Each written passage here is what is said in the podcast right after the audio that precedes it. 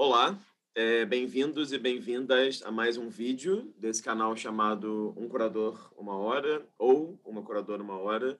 Só para explicar um pouquinho aqui o que, que se trata esse canal, se trata de uma série de conversas, de entrevistas com curadoras e curadores de artes visuais, que são brasileiros que atuam no país ou brasileiros que atuem fora do país, ou também curadores estrangeiros que vivam no país há algum tempo e também atuem por aqui. Então, é um canal que tenta trazer depoimentos de diferentes gerações, de diferentes regiões geográficas, diferentes interesses na curadoria também.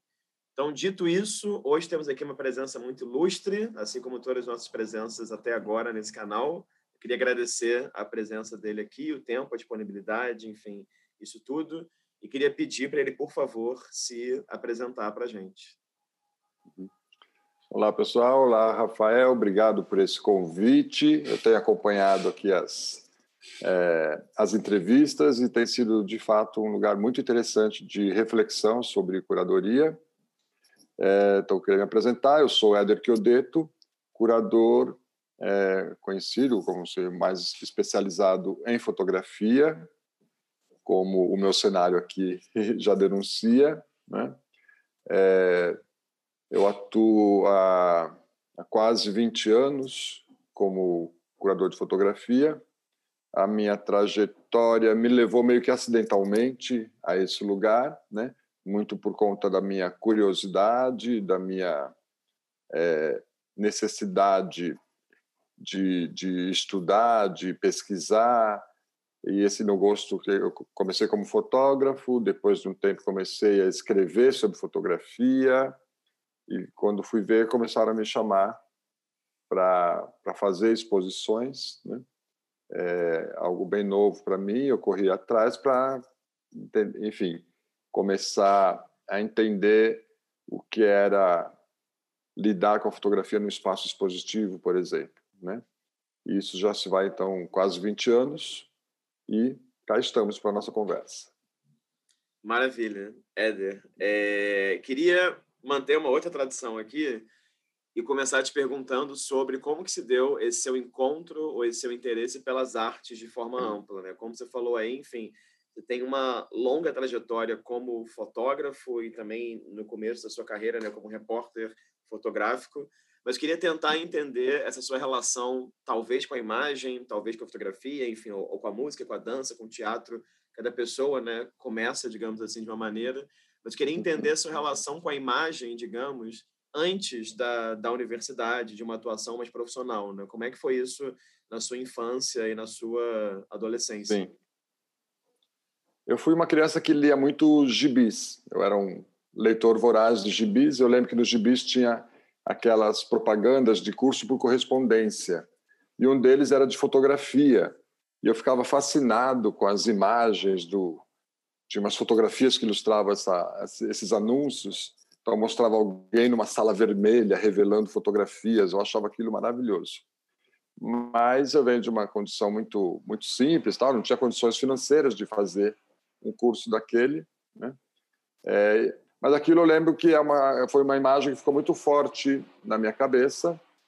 Mas o início, de fato, da minha entrada na fotografia é, para mim é bem claro que se deu a partir de um pé na bunda que eu levei depois de uma da minha primeira grande paixão, que foi ali pelos 18, 19 anos de idade, né? Eu estava muito apaixonado e de repente eu a pessoa caiu fora. Eu fiquei muito desnorteado e nesse nesse meu desamparo, nesse meu desalento naquele momento, é, eu vi nessa época eu morava no litoral aqui de São Paulo. Eu vi num caderno cultural do, da Tribuna de Santos que ia ter uma, uma exposição de fotografia, né? E eu falei, ah, vou ver essa exposição. Estou sozinho no mundo, largado, né? E fui para essa exposição. E era uma exposição de um fotógrafo muito conhecido, que é o Araquém Alcântara, né? especializado em natureza tal. E aí eu fui para essa exposição e fiquei assim, eu lembro como se fosse hoje, assim, ao ver as imagens, porque tinha, tinha fotos do Araquém e fotos de uma turma de alunos que ele estava formando, né?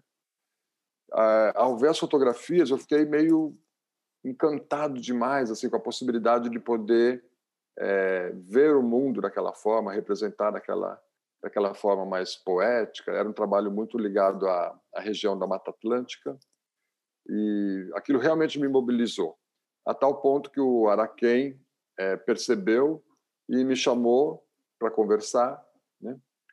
E, enfim, acho que ele queria um pouco vender o curso dele também. Ele falou: Nossa, estou vendo que você está muito interessado, tal. Se não, se você quiser é, ver, ver alguns livros de fotografia, tal. Eu realmente não era uma, uma linguagem que eu acessava. O mundo da arte para mim não era nada é, próximo nesse momento ainda. Na minha tradição familiar não tem ninguém muito ligado a isso também. É, e assim foi. Eu sei que dois dias depois eu estava no, no ateliê do Araquém Alcântara, lá em Santos, olhando os livros de fotografia, olhando as câmeras, me envolvi e aí comecei a fazer o curso dele. E a sensação que eu tenho é que eu nunca mais saí daquela exposição dele, sabe? A sensação que eu entrei por ali, entrei por aquelas imagens e minha, minha vida se reconfigurou completamente. Dali ficou muito claro que a fotografia seria uma linguagem muito importante para mim, né? Não sabia como, de que jeito, mas o fato é que eu fiz o curso do Araquém depois eu continuei meio como um assistente dele por mais de um ano, quase dois anos, é, viajando com ele para fotografar, ajudando ele, e nesse meio tempo eu ia fotografando também. E assim foi. É, depois dali, enfim, eu comecei a fazer alguns projetos pessoais, ganhei um concurso, fui expor no Centro Cultural São Paulo por conta desse concurso. É, e aí foi. Aí isso acabou pautando também a minha escolha depois para a universidade, que eu tinha, eu tinha começado a fazer matemática no primeiro momento. Olha é, só. É, des, pois é. Desisti da matemática. Eu, eu amo a lógica, amo a ideia do raciocínio. É, até hoje, se for possível, eu faço equações de segundo grau como, como brincadeira, né, como exercício. É, mas eu percebi que aquilo era um, era um prazer que não ia me levar muito, muito longe profissionalmente. E aí eu parei a matemática e fui fazer a faculdade de jornalismo, já pensando é, na fotografia, embora eu já fosse um, um adolescente escritor de poemas né? É, e de muitas cartas. Né? Eu tive um fato muito importante na minha vida, que também eu morava em São Paulo e aos 18 anos de idade por umas questões familiares, eu precisei mudar para o litoral, para um lugar que eu não gostava nem um pouco. E como eu tenho um grande grupo de amigos aqui em São Paulo, e naquela época sem internet e tal, é, eu me desenvolvi muito a escrita por meio das cartas, né? Me correspondia muito com os amigos daqui, tinha algum amigo morando no exterior também. Então era uma prática diária de escrever muitas cartas e escrever poemas, e ao mesmo tempo é, a fotografia chegou nesse nesse lugar, né? É, então, essa prática, escrever, fotografar, escrever, fotografar, eu falei, bom, jornalismo, né? Vou para o jornalismo. E assim foi, né? Como que é, como que foi para você? Eu sei que é um, é um arco temporal longo, mas focando nessa relação direta com o jornalismo, né? Como que foi, uhum. é, o que, que te interessava, o que, que você cobria como repórter fotográfico e como que foi essa transição, se é que, é, se é que transição é o melhor termo, né? Para uma escrita sobre fotografia, né? Bom, então eu comecei a fazer a faculdade de jornalismo na Metodista em São Bernardo. É, então foi um momento que eu já saí de Santos, então parei de trabalhar com, com o Araquém como uma espécie de um assistente dele, né? E comecei a, a pensar em produzir um trabalho um trabalho autoral meu já desvinculado do Araquém. E aí eu comecei a me interessei muito por uns projetos sociais que tinham na época em Santo André, que estavam se criando uns centros comunitários. E aí eu comecei a fotografar uma uma comunidade ali, uma favela, né, que era próximo de mim, chamada Sacadura Cabral. E eu comecei a interagir com as pessoas dali, comecei a fotografar e foi esse material que que eu acabei escrevendo num concurso lá do Centro Cultural São Paulo e fui selecionado para expor. É, e nesse processo que eu estava editando, pensando, um dia eu levei para a faculdade, eu já estava no terceiro ano da faculdade de jornalismo, eu tinha uma grande amiga minha que eu quis levar as fotos para trocar ideias com ela tal.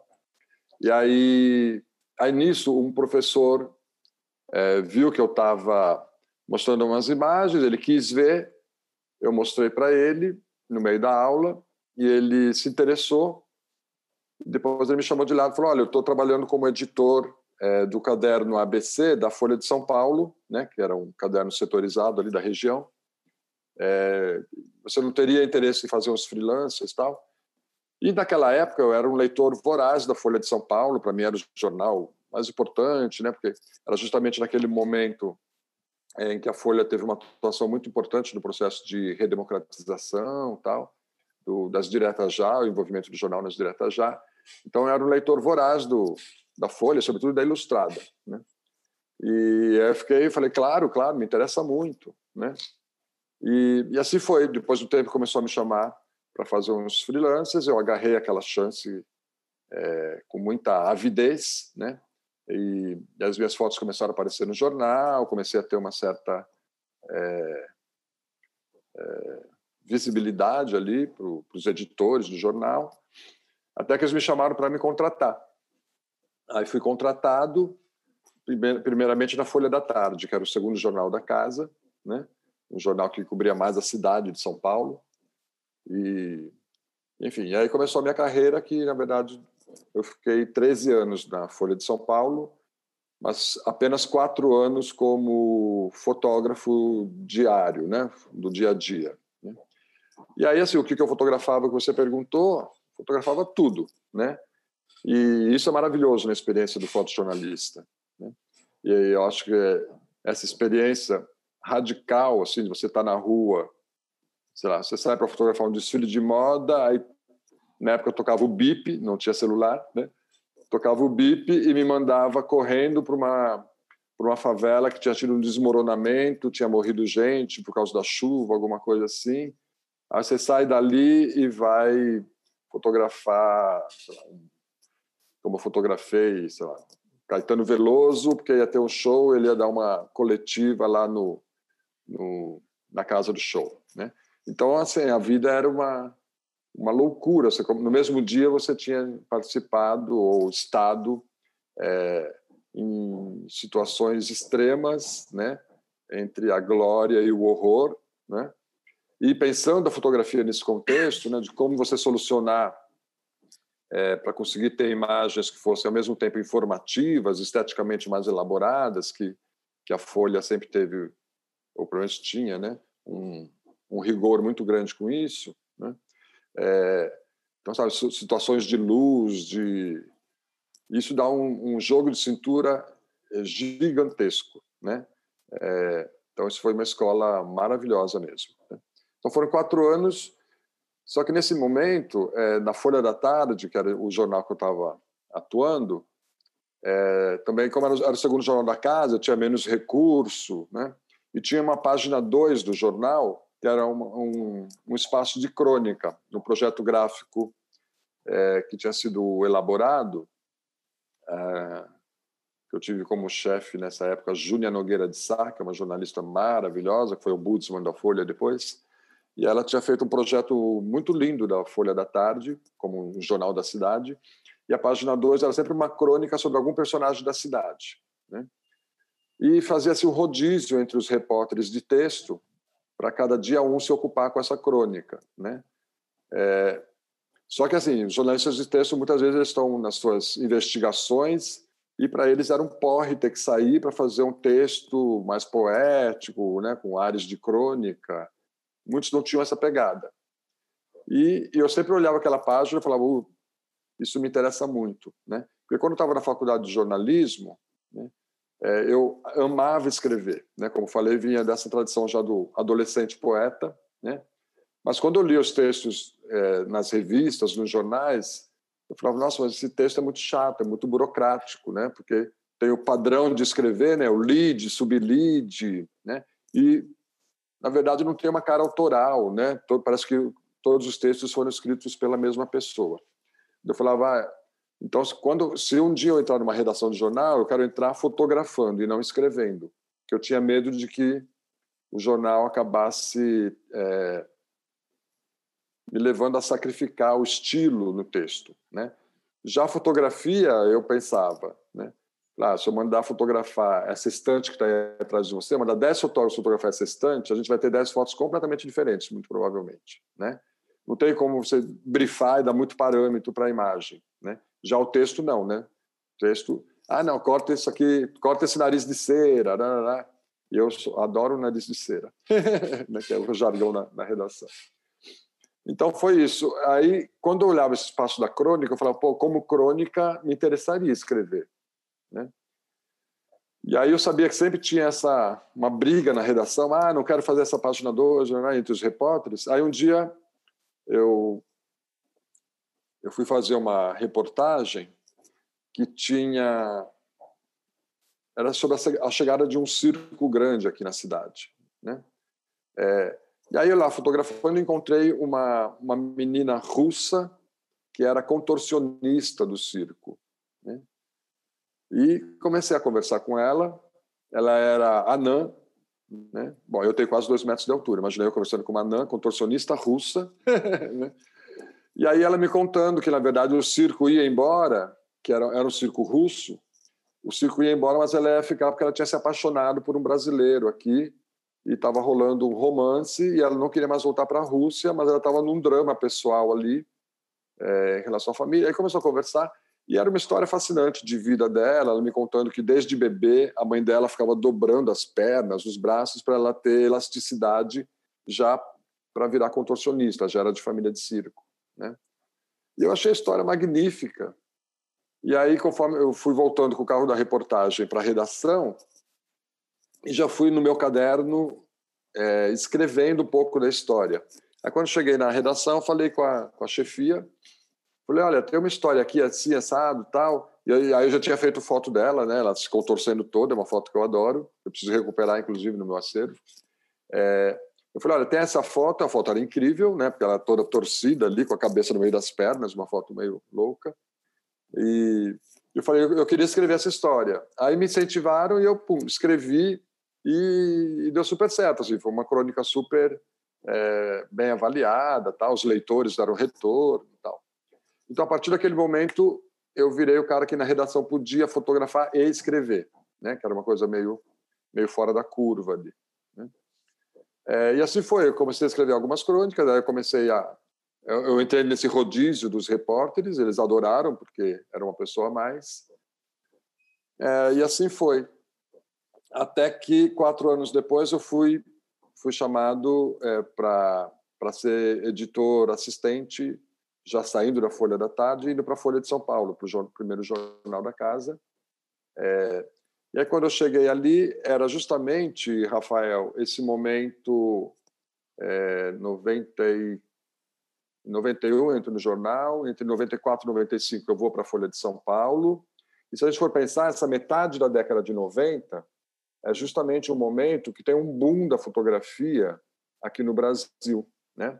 Esse boom já tinha acontecido a partir do final dos anos 80 no mundo inteiro, é, principalmente por ação dos fotógrafos alemães, né, da escola de Düsseldorf, que de uma certa forma com essa fotografia que leva à ideia do muralismo, né, as grandes cópias, tal, de qualidade que nunca tinha sido possível, eles meio que metem o pé é,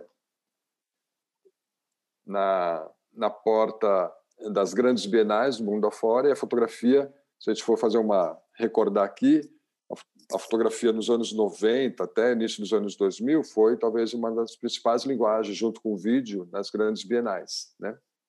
E o Brasil entrou nesse nesse lugar com algum retardo, mas ali na metade dos anos 90 começou-se a configurar uma fotografia de caráter experimental bastante inovadora aqui, que que depois estudando eu pensei, eu pensei que estava na verdade reatando os laços com o experimentalismo do ambiente dos fotoclubes dos anos 50, né?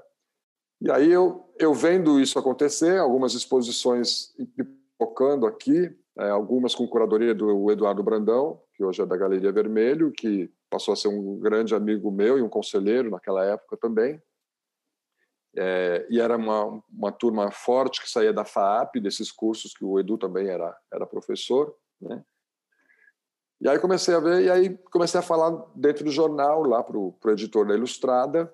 Falei, olha, tem uma cena nova da fotografia, tem algo acontecendo, muitas exposições bacanas pipocando. E aí o editor, que era o Sérgio Dávila na época, hoje ele é secretário de redação do jornal, né? É, ele falou, Éder, de fato, eu começo a perceber que tem um movimento novo da fotografia aqui no Brasil. Ele falou, mas eu já conversei com os meus repórteres aqui e nenhum deles se sentem muito à vontade para escrever sobre fotografia, porque para eles também é uma coisa nova, né? Eles escrevem sobre artes visuais no geral, mas a fotografia para eles ainda é um lugar meio é, meio pedregoso assim. É, eu falei, eu falei, ah, tá bom, tá, só estou dando uma dica, não sei o quê.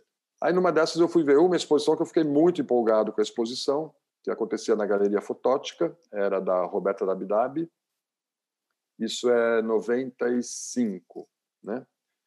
E aí eu cheguei de novo na redação falei, meu, tem uma exposição assim, assim, o jornal precisa cobrir, a Folha sempre adianta as coisas tal, né? É, ele falou, é, é, me conta como que é essa exposição. Aí comecei a falar, comecei a falar, falei, ah, legal, agora senta e escreve. Eu falei, é? Falei, tá bom. Falei, se é para sentar e escrever, eu escrevo. E eu lembro que eu sentei, escrevi todo animado e tal. E aí mostrei para ele o texto, ele falou, Éder, o texto está ótimo, só que vai precisar da ilustrada inteira para caber teu texto. Você não tem a menor noção de tamanho, né? e eu falei, ah, ele falou, não, e, a, e na folha se escreve por centímetro, né? Então te pedem texto, ah, você escreve, escreve 25 centímetros. E aí tem um, um jeito lá de tabular tal que dá certo. E aí, de fato, eu tinha escrito tipo seis vezes mais do que o tamanho. Né? E aí eu falei, nossa, e agora? Vou destruir meu texto, tendo que reduzir. E aí foi aquela coisa que você começa a entender o que é a síntese, né? E aí essa foi uma escola maravilhosa também, que eu tive no jornal, de conseguir sintetizar as ideias, escrever um texto mais objetivo, mais claro, né? E assim foi. Então essa foi a primeira matéria que eu escrevi sobre fotografia no jornal e também deu uma repercussão bacana tal. E a partir dali seguiu-se hum, foram quase 15 anos escrevendo sobre fotografia na, na Ilustrada, né? É, e aí assim, aquele meu medo que eu tinha de escrever no jornal, de ter um texto padronizado que não me interessava, né? Como eu escrevia no viés da crítica, eu tinha mais liberdade estilística também, né? Então, aí eu comecei a escrever do jeito que eu queria tal, e foi maravilhoso, né? Então, eu fiquei ali escrevendo, é, era algo que eu fazia fora do horário da minha de, de trabalho no jornal, porque eu estava lá como editor de fotografia, né? É, eu tinha outras funções, e eu fazia, escrevia em casa, acordava muito cedo para escrever, sempre gostei de escrever de manhã, não consigo escrever à noite, né? E aí eu escrevia, mandava para o jornal, a Ilustrada fechava meio-dia, né? Então eu acordava, sei lá, seis, sete da manhã para fazer o texto, mandava, revisava, assim. Então foi assim, a partir dali eu comecei, então, por um lado, exercitar a escrita e com isso fui estudar muito mais, né, história da arte, história da fotografia, é, de... e por outro lado eu estava editando avidamente as imagens que iam ser publicadas no jornal. Né? E, e, assim foi, durante uns 10 anos, né, nesse exercício, editando e fotografando, até que eu saio do jornal, mas continuo escrevendo. Isso em 2004, eu saio do jornal, é, mas continuei até 2010 escrevendo. Até o momento que eu comecei a fazer curadoria e começou a conflitar. Né? Eu escrevia sobre a, a exposição de outro curador, mas sobre a minha ninguém podia escrever, porque afinal de contas era eu que estava escrevendo no jornal. Aí começou a ter esse conflito, foi o momento que eu parei de uhum. escrever uhum. no jornal. Agora, já que a gente está falando desse recorte histórico aí, da segunda metade dos 90, né, começo dos anos 2000, queria que você falasse Sim. então sobre essa primeira curadoria que você faz justamente na Galeria Vermelho, né, Derivas, que é em 2004, né? Isso. Então me parece Exato. então que talvez da escrita e da reflexão assim, né, de pensar a fotografia, você na sequência faz uma exposição, né? Exatamente, é. Isso aconteceu assim, porque ia ter em 2004 foram os 450 anos da cidade de São Paulo, né? E por conta dessa dessa data redonda, assim, essa efeméride, é, começou-se um ano e meio, dois anos antes, a se programar muitas exposições é, de fotografia e de outras linguagens também, mas muitas de fotografia, é, revendo São Paulo em várias épocas, né? Inclusive na Fiesp fizeram uma exposição grandiosa que vinha desde o, das fotos do Militão, né, do século XIX, é, até os dias atuais, era uma, uma mega exposição. Né? É, mas quando comecei a olhar as exposições que eu tenho, eram todas exposições de caráter histórico, que recuperavam acervos. Né? E aí eu estava em Madrid, na, visitando a Arco, e estava lá com o pessoal da Galeria Vermelho, com o Edu, é, e aí comentei, falei, Edu, estou achando um, é, meio problemático isso, né? Todas as visões que nós vamos ter de São Paulo, pelo que eu estou vendo nas exposições, são visões antigas. É, ninguém está fazendo trabalho sobre São Paulo hoje, né? Eu acho fundamental é, que a gente tenha a fotografia contemporânea dando conta desse espaço urbano é, do jeito que ele é hoje, e tal. Ele falou, Éder, você tem toda a razão. É, ele falou o seguinte, então é, vamos fazer essa exposição. Eu falei, ah, que legal, né? vamos fazer. Mas assim, vamos fazer, eu estava entendendo que ele ia fazer uma exposição e talvez no máximo eu desse os palpites, né? Ele falou, não, vamos não. Ele falou, você vai fazer. Eu falei, como assim? Eu não sei fazer exposição, nunca fiz exposição, né? Ele falou, não, vamos lá, te dou uma ajuda, não sei o quê. E aí eu falei, bom, então, para eu entrar num processo desse, eu tenho necessidade de conversar muito com os artistas, entender como pode ser. E aí, nessa época, tinha uma, uma grande amiga minha, é, que é a Marta Bogea, que é uma arquiteta é, maravilhosa, né? Depois disso, ela fez duas bienais de São Paulo, tal. E nessa época também ela já estava entrando mais no, no, no lugar da expografia, pensando muitas exposições, tal mas ainda timidamente também. Né? Eu tinha indicado ela para o Paulo Pederneiras, quando ele fez o pavilhão dos 500 anos do Brasil, lá no Naoca. Né?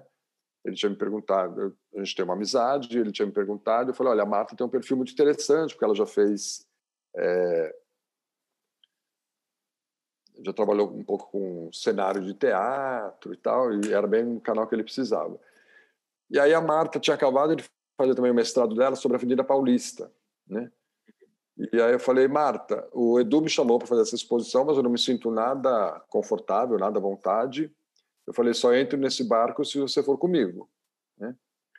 E aí a gente fez uma parceria, então, uma dupla, e, e a gente não aceitava que nos chamassem de curadores, porque não cabia a palavra até então, né? Então a gente falava que nós éramos apenas provocadores.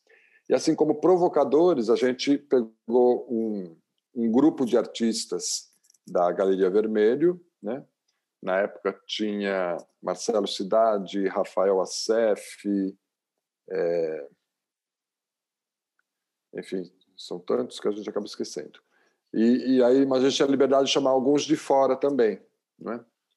E a gente fechou um grupo de artistas, devia ser uns 10, 12 artistas, e a gente passou seis meses fazendo reuniões quinzenais, discutindo o, o que era São Paulo naquela época.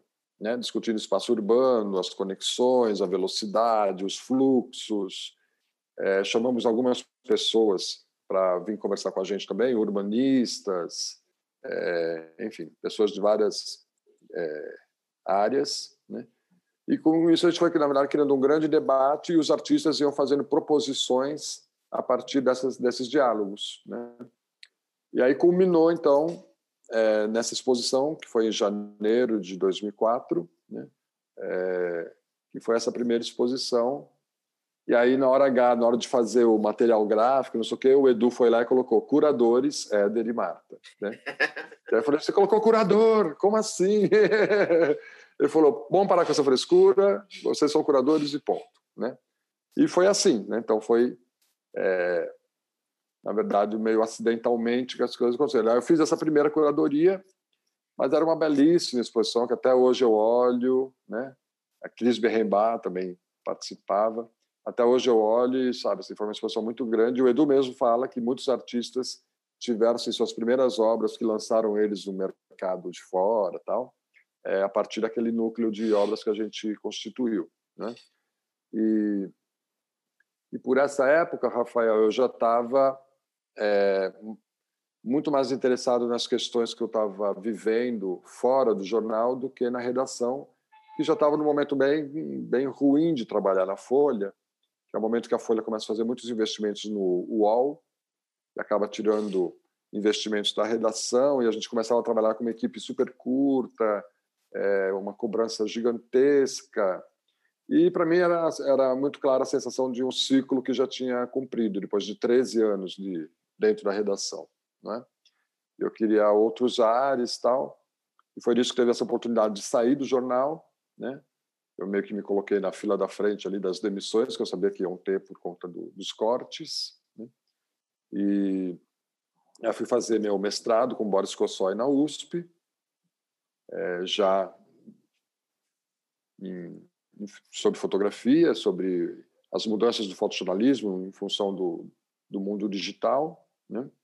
É, e aí, quando eu saio do jornal, eu recebo logo depois um, também um, um convite, na, na, época do Tadeu Chiarelli, é, que era o curador do, do Museu de Arte Moderna aqui de São Paulo, com a Milu Vilela, que era presidente.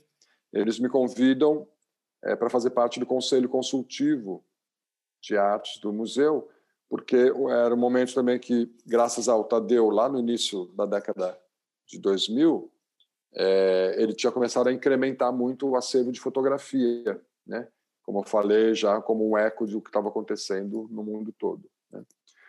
E aí eles sentiam falta de alguém pensando fotografia no museu, é, pensando em organizar o acervo, aquisições e até propostas de exposições. E foi assim que eu entrei no, no MAN. Então, foi esse momento dessa guinada. E aí, entrando no MAN, já teve logo de cara uma proposta para fazer uma exposição também no, em janeiro do ano seguinte, que era 2005, que aí foi a primeira exposição que eu, de fato, assumi o nome de curador é, e fiz sozinho. Né? E a, Mar, a Marta aí já foi a arquiteta do, da exposição e a gente seguiu uma parceria longuíssima que, que ainda ainda ainda está rendendo frutos. Né? Qual que é essa exposição, Éder? Essa é Derivas. É Derivas. É, não, não, é a exposição, a primeira exposição do MAN? A primeira do MAN é Derivas. Não é isso? É não, desculpa, desculpa. Não. Derivas é da. É da... É vermelho, é, eu tava sem. Tipo... Derivas é da Vermelho em 2004. Essa primeira no, no MAN, que foi na sala Paulo Figueiredo, é o Veracidade. Veracidade. Eu faço, sim, uma, sim. É, eu faço uma leitura do acervo de fotos, que também fotografando espaço urbano. Né? Uhum. E aí monto um, cinco módulos a partir do, de pontos de vista sobre o espaço urbano. Uhum, Foi isso. Uhum. Já que você começou a falar do MAN, enfim, porque agora também eu acho que a partir desse momento aí, 2005, 2006, é uma loucura, são dezenas de projetos e aspectos diferentes da sua, do seu fazer, do seu pensar. Então, eu acho que, em vez de seguir a cronologia, eu vou pensar algumas coisas e a gente vai conversando tá assim pelo, pelo pensar. Mas já que você falou do MAN, eu queria que você falasse um pouco sobre o seu trabalho no Clube de Colecionadores, né? Que faz, enfim, que é um trabalho longo e que esse ano né, acaba de, não sei se já reabriu ou se vai reabrir agora, uma exposição pensando nos 20 anos do clube. Né? Então, eu queria que você falasse. É, reabriu um agora, dia 13. Reabriu agora. Né? Eu queria que você falasse um pouquinho assim, como que foi. Claro, eu sei que são né, 15 anos, não são 15 minutos. Né? Como é que foi essa sua trajetória lá, como tem sido? O que, que você sente de diferente também, né? Daqueles artistas lá do começo, né, seu, ali em 2005, que trabalhavam com fotografia e de artistas agora mais jovens, né, que também fazem parte do clube e que também trabalham com fotografia, né? Sim. Então, como eu disse, eu tive esse convite então, em 2005 de fazer parte do, do Conselho Consultivo de Artes, que era eu, o Cauê Alves e o Felipe Chaimovic. Né? É, durante um ano, era nós três tocando, e foi um momento que o Tadeu Chiarelli já tinha saído do museu e ainda não tinha um curador geral. O museu, inclusive, estava pensando talvez na ideia de só manter o conselho e não ter um curador geral. Né? É, depois de um ano, a gente assim, aí o museu é, retoma a ideia de ter o curador, que aí o Felipe Chamovic vai ocupar esse lugar, e a gente dilui o conselho, o Cauê vira o curador do clube de gravura e eu o curador do clube de fotografia. e depois criam-se novos novos conselhos, né? Então, é, faz exatamente 14 anos que eu sigo à frente do clube de fotografia. Né? É, e aí, o que aconteceu? Quando foi formalizado esse convite, eu já tinha, na verdade, uma pesquisa sobre o estado de, do acervo de fotografia do MAN. Né? E já conhecia também as lacunas que ele tinha. Até como ele era um acervo que tinha começado a ser sistematizado fazia apenas cinco, seis anos, então era natural que tivesse muitas lacunas, até porque não tem um programa de aquisição muito generoso, né? É, então o que eu fiz a partir dali foi é, mapear é, o acervo e, por outro lado, é, pensar as linhas de força que constituem a fotografia é, brasileira do modernismo para cá, né? E aí eu estabeleci, estabeleci cinco linhas de pesquisa, é, que essas cinco linhas de pesquisa elas teriam essa função de ir alimentando o acervo e preenchendo as lacunas, né? Até uma que eu chamo de vanguarda histórica, né? É, que é um, é um, nome até meio curioso, mas é o que eu tentava resgatar é, autores e obras é, de uma importância que eu entendia como uma importância singular, que eram necessário estar no, no acervo. Então, era um trabalho meio de resgate de, de coisas que tinham ficado no passado. É, tinha uma, uma linha de caráter mais contemporâneo, que eu chamo de fotografia e metalinguagem, que também são fotografias que às vezes incorporam outras linguagens, né? desenho, gravura, por aí vai. É, ou até artistas que não são fotógrafos, mas utilizam fotografia nos seus processos, né? É, identidade nacional, que tinha uma coisa mais da fotografia documental, que no Brasil também é muito, muito forte. Documental imaginário, que é um termo que eu meio que ajudei a cunhar, que foi o nome de uma exposição que eu fiz aí no Rio de Janeiro também, é, que tem essa, essa linha de fotógrafos que partem de premissas documentais, mas a fotografia vai sendo, de uma certa forma, envenenada é, pelo contato com o cinema, com a literatura, com a fábula, né? E tem retrato e autorretrato que pegava essa, os trabalhos é, muito ligados à performance, né? Como o Rodrigo Braga que está aqui atrás de mim, né?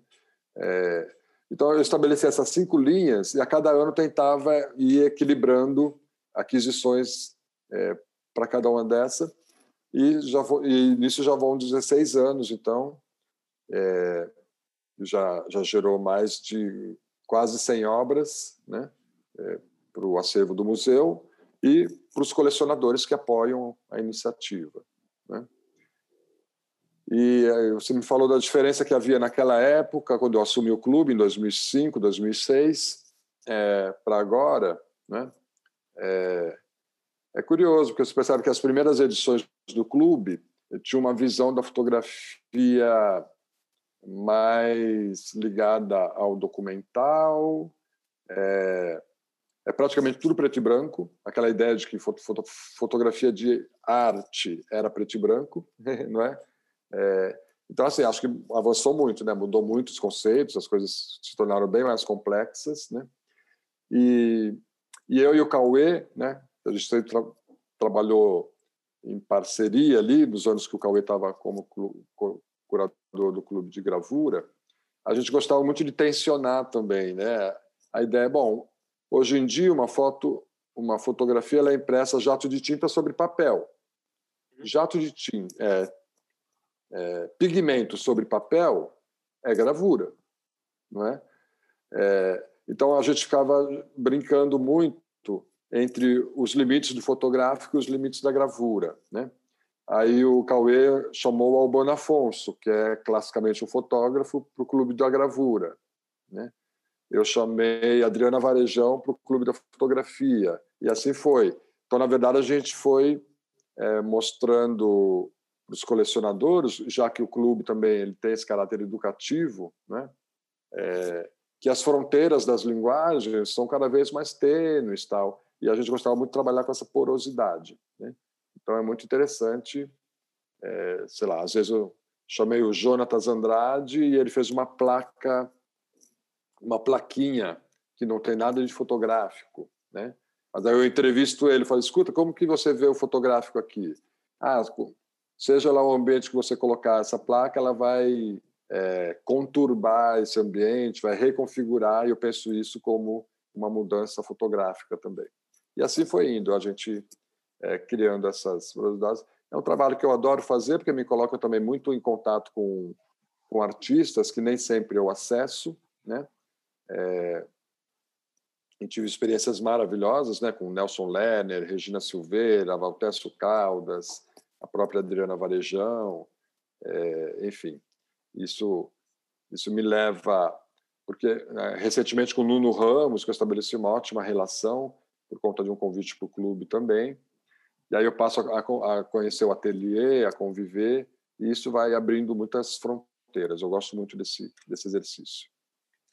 Bacana. E já que você falou aí, mais uma vez, interessante isso, né? Quando você falou sobre deriva, você usou essa expressão, quando você falou agora, você usou também uhum. é, essa importância que você dá em trabalhar diretamente com os artistas, né? Porque a gente sabe também, claro, que parece né, que é quase óbvio quando se pensa em curadoria, mas eu e você, a gente sabe muito bem que tem curadores que têm pavor de lidar com o artista ali na sua frente, pensar junto. É. Não temos nomes, mas a gente sabe que esses relatos acontecem.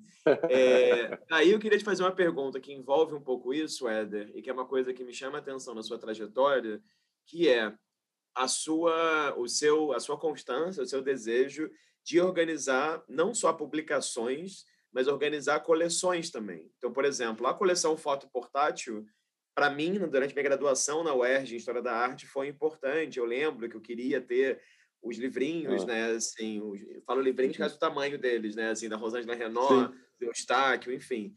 Depois você organizou a coleção Ipsis também.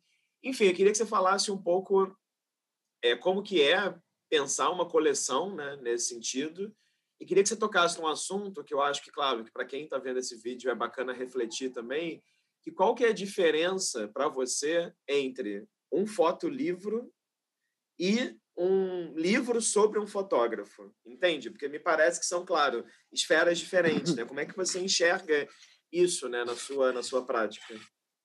Certo. É, bom, os livros eles começaram a entrar é, na minha vida é, muito em função da, de uma atuação que eu tive na COSAC na IFE. Né? É, primeiro porque eu fiz o meu... É um capítulo que a gente pulou aqui, né? mas são muitos, não tem problema. Em 2002 eu lancei um, um, um livro meu, que foi O Lugar do Escritor, é, fruto de, de, uma pauta que eu fiz para a Folha. É, foi um... Assim, como eu falei, na redação era conhecido como um fotógrafo estranho, porque eu era fotógrafo que gostava de escrever e gostava de ler. E aí me convidaram para fazer esse, esse livro, na verdade, essa reportagem para a Folha. Eu tinha seis meses para fazer uma edição especial do caderno de domingo, que era o Mais na época, e fotografando escritores no lugar onde eles escrevem e entrevistando eles, fazendo um texto sobre gestos criativos, sobre é, é, criação literária. Né? E, uh, e, aí eu fiquei seis meses fotografando, fiz essa reportagem, também deu uma repercussão muito grande, e eu fiquei muito entusiasmado é, em, em, na casa dos escritores, né? Mas, João Cabral, Jorge Amado, Zé Lega, é, Raquel de Queiroz, é, Lígia Fagundes, Hilda Hilst, maravilhosa, né? Então, eu acabava indo, às vezes, mais de um dia na casa deles, passava o dia inteiro. Isso tudo foi muito envolvente. Esse gerou eh, essa reportagem. Quando terminou a reportagem, eu tinha fotografado 24 escritores pelo Brasil e eu queria continuar, porque a minha lista era bem maior. E aí eu, ah, eu tive apoio do jornal para continuar e acabei fazendo 36 escritores e na época o Augusto Massi era o editor da COSAC Naif, é, já tinha visto no jornal, tinha gostado muito, me mandou um recado que ele queria conversar comigo e propôs fazer um livro, que eu nunca tinha pensado em fazer um livro, né? E aí, enfim, é, levou ali um processo, tal. Ele editou comigo, foi um editor maravilhoso de trabalhar junto, é muito meticuloso também. Aí fizemos o livro, ganhei o prêmio Jabuti com ele e tal. E aí com isso eu acabei entrando uma, pela porta da frente da Kozak Naif, que era a editora dos sonhos, né? É, e aí o Charles Kozak me, me propôs de, de pensar uma coleção de fotografia. E aí com a Elaine Ramos, que era editora de arte, ela pensou um projeto muito econômico, que era uma folha de offset cortada em tiras, emendada, que virava uma grande sanfona. E aquilo era um custo super barato para imprimir, já que ia ser um projeto não patrocinado. O, o Charles Kozak ficou muito entusiasmado e me chamou para fazer a, a curadoria dessa, dessa coleção, e eu comecei a chamar alguns fotógrafos. Né? E aí, respondendo à tua pergunta, é, eu, eu sou movido muito por pelas minhas aflições, né? É, uma das aflições que eu tenho é quando eu vejo o trabalho de algum fotógrafo que já tem, sabe, uma uma pesquisa muito consolidada, um resultado muito vibrante, e eu percebo que ainda não há um livro do fotógrafo, as pessoas não conhecem, né? Então eu fico muito tentando de algum jeito viabilizar é, exposição às vezes até mais fácil, ou pelo menos era, né, naquele mundo velho. É, mas o mas livro, né, eu acho que não tem jeito, o fotógrafo precisa de um livro, né? É, não tem outra, não adianta fazer mil exposições e não ter um livro. Acho que o livro consolida, né, é, os ciclos evolutivos desse, dessa pesquisa, tal. E aí, então, tanto nessa coleção da, da COSAC, o foto portátil, quanto na da Ipsis, que também foi um outro convite, é, eu tento colocar, então, fotógrafos é, inéditos, mas que são que tem uma produção incrível. Então foi assim que eu fiz com o Eustáquio Neves, é aquele é o primeiro livro dele, se eu não me engano é o único ainda até hoje, né? o que é um absurdo, porque é uma produção maravilhosa. É, a Renault já tinha um livro ou outro, mas ela queria muito ter um livro mais um livro objeto para uma série, né? Aí eu consegui viabilizar com ela também. Do Antônio Sagesi foi o primeiro livro, Raul Garcês é o único livro que existe dele, já já era um autor falecido naquela época. Do Luiz Braga também foi primeiro livro, enfim, assim foi.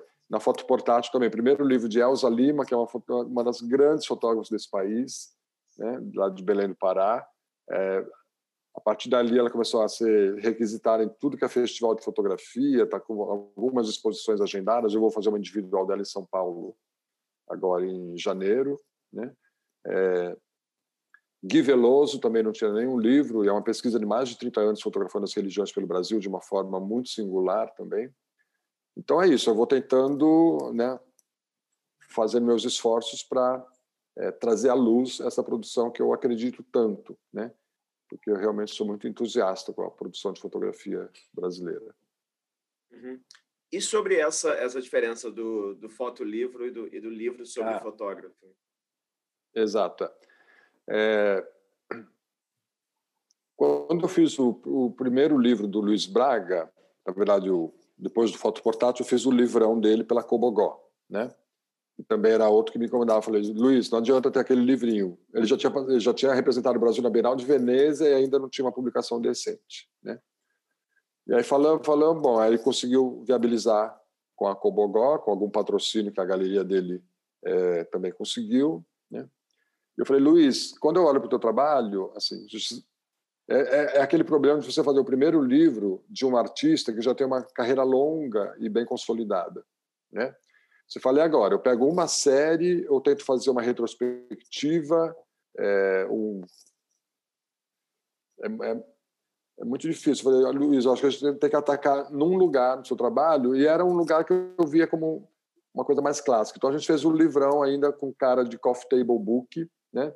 mas que dava conta da produção colorida, da produção cor dele, que é muito é, vibrante, muito original também, né? que é a grande contribuição que ele tem, eu acho, na, na história da nossa fotografia, é aquele uso da, do desvio de cor que ele sabia fazer muito bem com o cromo e depois ele adaptou isso para o digital. Né? Então eu centrei foco nisso e virou um livro mais clássico, mas acho que ali cabia. Né?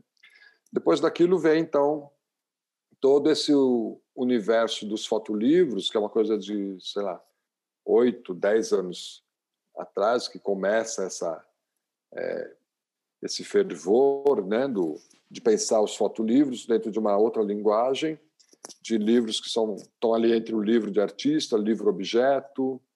É, e e para mim, hoje em dia, é muito mais prazeroso pensar o livro nesses tempos. É, é muito mais trabalhoso, né? mas também, ao mesmo tempo, é, tem uma, uma troca de, de ideias com o autor, com o designer, é, com as possibilidades de edição, né? É, que eu acho que a gente chega em resultados muito muito mais sofisticados do que a gente do que da forma como a gente pensava o livro de fotografia antes. Né? Uhum. Então, hoje em dia eu estou muito dedicado, né? Há quatro anos eu abri, estamos comemorando exatamente essa semana, quatro anos que eu abri a Foto Editorial, né? É, justamente para escoar essa produção dos fotolivros, já que eu edito o trabalho de tantos fotógrafos, era natural, foi meio que um passo natural é, criar a editora para poder depois trazê-los é, à publicação. Éder, conta um pouquinho sobre Geração 00, então, lá no Sesc Belenzinho, porque eu acho que é uma exposição, uhum. enfim, tinha 54 artistas. Eu sinto que, claro, ela foi, ela foi, é muito bacana, é muito importante. E, uhum. e acho também que é esse lado seu, né? Só, só, colocando assim em palavras, porque é interessante ver como você tem esse pé numa certa história da fotografia, né? Assim, seja ela uma história modernista, né, ou não, ou mais recente, é, e tem esse outro uhum. pé também, que é esse contato muito direto com artistas que estão começando na fotografia. Né? E talvez Geração 00 Exato. seja um pouco exemplar desse seu interesse múltiplo. Né? Exatamente. É. Então, Geração 00 ele surge é, a partir de uma percepção minha de que, é, como eu falei, se a minha entrada na fotografia, na escrita no jornal, se deu lá na metade dos anos 90, por conta de eu perceber que tinha mudado o panorama e a fotografia tinha voltado a ter um caráter experimental muito interessante, né? É... Logo depois a gente tem o quê? Tem a chegada das, das, das câmeras digitais, né? que é bem no final dos anos 90, e, e isso é outra revolução que a fotografia vai ter, mais uma das suas, né?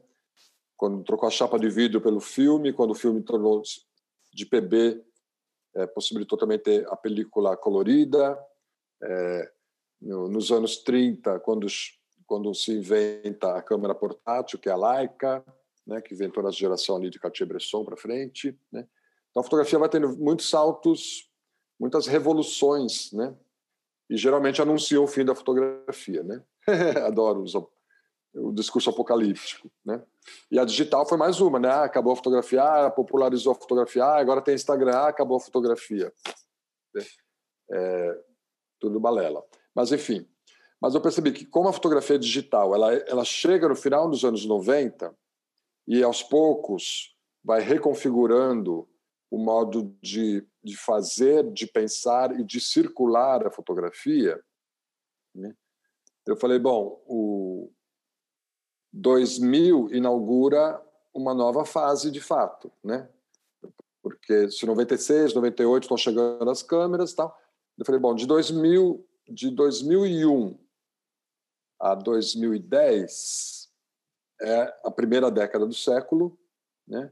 E a primeira década é dessa fotografia feita sob é, uma nova plataforma, né? Que não é só a plataforma, né? Então, por exemplo, a gente sabe que muitos artistas que não usavam fotografia é, com a digital passam a usar, né? Porque simplifica muito o processo, né? Não tem mais que revelar filme, até o custo muito, né? Diminui. É, mas isso impactou muito assim a produção dos fotojornalistas, porque isso eu vi dentro da, da redação, né? É, então assim, eu falei bom, e, e a gente estava mais ou menos em 2009, quando eu falei. E também foi, era todo um período que eu, é, eu passei a escrever. Eu estava escrevendo, né, de dois, nesse período todo, eu estava escrevendo a crítica na Folha. Então, eu, tava, eu tinha uma plataforma que me dava uma visibilidade é, muito privilegiada da produção é, nacional, né? tanto no campo documental quanto no campo artístico. Uma vez que eu também já estava no MAN nessa época tal. E aí é, aí eu, eu, pensei nessa, nessa ideia de que surgia uma nova geração e essa década poderia, poderia sintetizar é, de uma forma muito interessante, como se a gente mandasse uma garrafa ao mar com alguma mensagem, porque eu fico imaginando que vai ser muito interessante. É, é, o tipo de projeto que eu, que eu acho que ele vai ficando melhor com, à medida que o tempo passa, né? Porque é, os primeiros efeitos das, da, da, da, digital, da, da internet, na fotografia, das redes sociais, né?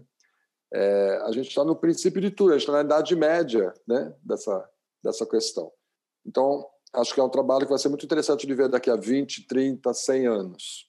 Né? de como a fotografia se comportou no primeiro choque tecnológico dessa base, né? E aí eu propus, eu propus para o MAN primeiro, né? Porque já que eu estava no MAN, eu propus para o MAN esse projeto e e não não passou pelo conselho por algumas questões lá de agenda tal, mas também tive um retorno de que ah, não, não dá para a gente apostar que isso configura uma geração ainda. Falei, tá bom. né? E aí eu levei para o SESC. Levei para o SESC e foi super bem acolhido lá a ideia. E eles eles estavam iam inaugurar o SESC Belenzinho. E essa acabou sendo a segunda exposição lá. Abriu com a exposição de arte pólvora e na sequência foi Geração 00. É, e então que eu parti para fazer esse mapeamento de como é, essas é,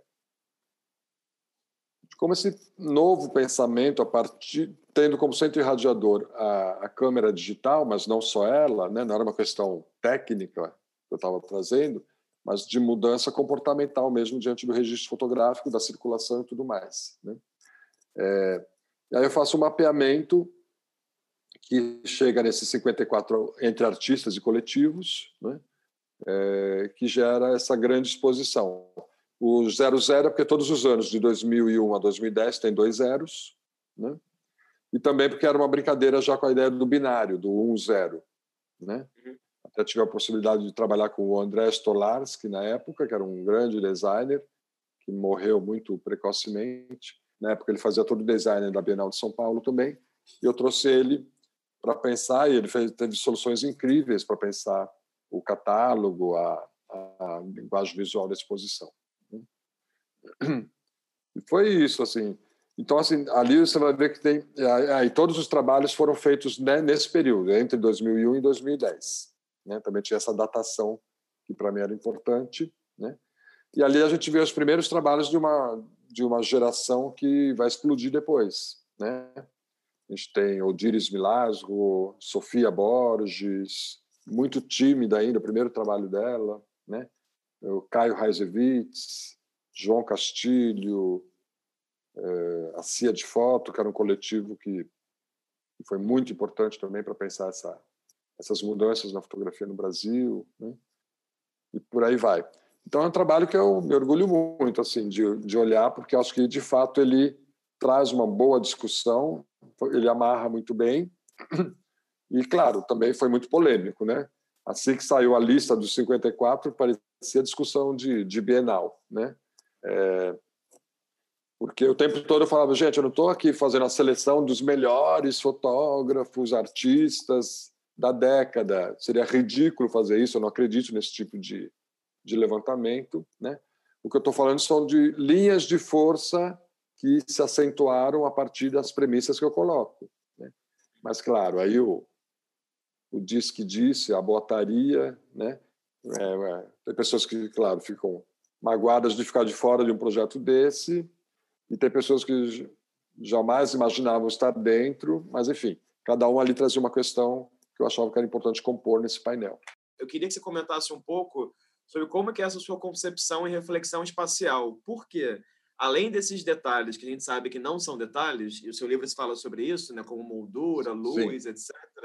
Eu tenho a impressão que nas suas primeiras exposições coletivas, e você pode, enfim, discordar, claro, eu tenho a impressão que você lida com o espaço de uma forma mais clean, entre aspas, e uma forma até que tem uma certa elegância, digamos assim, de ter uma grande foto muito bem iluminada, etc. quando eu olho projetos seus mais recentes, como Poder Provisório e, e a exposição da Lair Gomes, mas eu diria que especialmente Poder Provisório, que eu vi pessoalmente a exposição no MAN, e parece que vai ficando mais experimental com a maneira de pensar a fotografia. Poder Provisório era uma explosão de imagem, né? E texto embaixo. É. Era, era é. assim, não era... Não me parece que era o estilo Paulo Reckenhoff, de termos fotos a cinco metros do chão, não era isso mas comparando com projetos seus anteriores, tinha um excesso ali.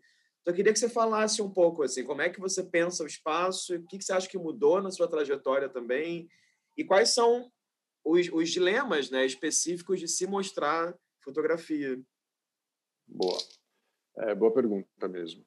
É, na verdade, assim, eu gosto de pensar que eu não tenho um estilo de expor, né? É, porque o epicentro é, a força motriz de cada concepção espacial, ela obrigatoriamente para mim deve ser dada é, pela força do trabalho, né? Pelos impulsos que o trabalho gera, né? O trabalho que eu digo, o trabalho dos artistas. É, então, assim, é meio que zera tudo a cada vez e pensa sempre a partir do, da pregnância do trabalho no espaço. Né? É, devo dizer que eu tive essa parceria com a Marta Bogéia e depois com o Marcos Vinícius, que é outro arquiteto que trabalha muito comigo. Ele foi assistente da Marta, depois passou a ser independente. E então são as duas pessoas que eu tenho a maior é, intimidade para discutir expografia, né? É, eu aprendi muito com eles, né? A tal ponto que hoje em dia tem uma certa porosidade. Eu palpito muito no desenho espacial deles eles têm liberdade de discutir comigo a edição das imagens também, né? É... Então, assim, você tocou num, num, projeto que talvez seja o projeto, o meu, o meu calcanhar de Aquiles, assim, que é o poder provisório, né? É um projeto que eu gosto muito, que eu, é, mas é o projeto que eu acho que eu fui mais abusado de todos, porque e por quê? Porque eu sinto que eu entrei num território um pouco mais perigoso, que seria desse curador-autor, sabe? É, tem várias nomenclaturas possíveis aí, né? É, porque aquela, sim, talvez seja a exposição mais do curador do que dos artistas, né? E é uma coisa que eu sempre tomo muito cuidado, né? Eu, por muito tempo, tive claro para mim que a boa exposição é aquela em que, depois que eu deixo pronta, o curador desaparece dela, sabe? Eu, eu crio a relação ali espectador-artista e o curador não é uma questão, né? É, eu gosto, gostei muito de pensar assim durante muito tempo. Mas o poder provisório ele me ele me forçou a atravessar um sinal que eu achava que eu nunca atravessaria, né? Mas que foi muito bom como experiência e como resultado também eu gosto muito, né? É... Então, agora não sei se eu falo do poder provisório se eu falo... você, você que é... manda. Porque assim, então, então normalmente assim, eu, eu, analiso muito o trabalho que eu tenho e ele vai me dar as chaves para pensar o espaço. Eu tenho para mim, Rafael, uma vez eu tive uma experiência também que foi muito importante. Eu fui ver uma exposição de um fotógrafo que eu admiro, que eu não vou falar o nome, é, no Instituto Tomiotaki. É, era aquelas duas salas do Tomiotaki que elas são idênticas e são muito grandes, né? São dois grandes retângulos, né? Naquela parte de cima. Né? Eu já fiz exposição lá também, gosto muito desse espaço. É, eu cheguei, esse fotógrafo ocupava as duas salas. As duas salas ele ocupava com fotos todas do mesmo tamanho e todas em linha, as duas salas idênticas, o mesmo desenho, né? E aí eu cheguei lá, o trabalho era não era deslumbrante, mas era um bom trabalho. É... Mas aí quando eu cheguei e vi essa configuração, porque a sala é muito grande e, ela tinha os espaços iguais, as molduras iguais e tudo alinhado. E eu falei, meu Deus, o que está acontecendo aqui? Né? Porque eu não conseguia atravessar as duas salas olhando no mesmo ritmo. Né? Precisei parar, sair, voltar. para poder ver tudo. E aí me deu a curiosidade de entender, e é uma coisa que eu gosto muito de fazer, quando eu vou em algum museu, eu gosto de ver como o corpo das pessoas se comporta em relação ao que está exposto. Se a pessoa vê numa ordem X, se ela vai e volta, se ela dá um zigue-zague, se ela atravessa e vê do outro lado, depois volta para ver aqui. Eu gosto muito de entender como o corpo se comporta. Né? E aí, nessa exposição, eu falei: agora quero ver, quero ver como as pessoas vão fazer. E aí, batata, eu fiquei lá assim, umas duas horas, eu fiquei naquele banco que tem lá fora, quando entrava alguém para ver, eu ia atrás da pessoa e ficava vendo o movimento dela. As pessoas olhavam duas, três, cinco fotos na sequência, aí virava, olhava assim e saía. Elas não conseguiam atravessar essa proposta é, expográfica, né? Não conseguiam navegar naquele espaço. Né? E fora que hoje todo mundo, né? A pessoa vai lá, aí vem o WhatsApp, a pessoa para, olha. Então, para mim, fica muito claro assim, que não adianta você achar que porque você está fazendo uma exposição de fotografia, você tem que atuar apenas no olho do espectador. Você tem que atuar no corpo todo, né? Por isso que eu falo nesse meu livro de curadoria que é a sensação de que você precisa montar uma nave, uma bolha que transporta a pessoa para um outro lugar, né?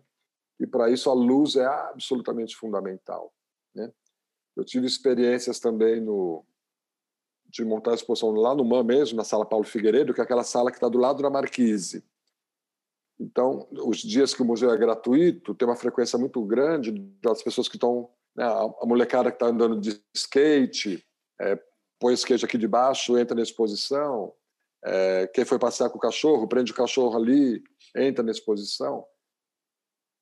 E muitas vezes entra, entra um público que tem uma curiosidade, mas não é necessariamente um público que está ambientado com o mundo da arte. Né?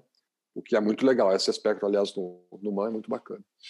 É, e aí eu percebi, eu tinha feito, eu, comecei a contratar num determinado momento uma uma iluminadora que trabalhava com, trabalhou já com o Zé Celso aqui em São Paulo, no teatro, né? Porque eu entendi que a luz tinha que ter tinha que ser pensada como teatro também, né?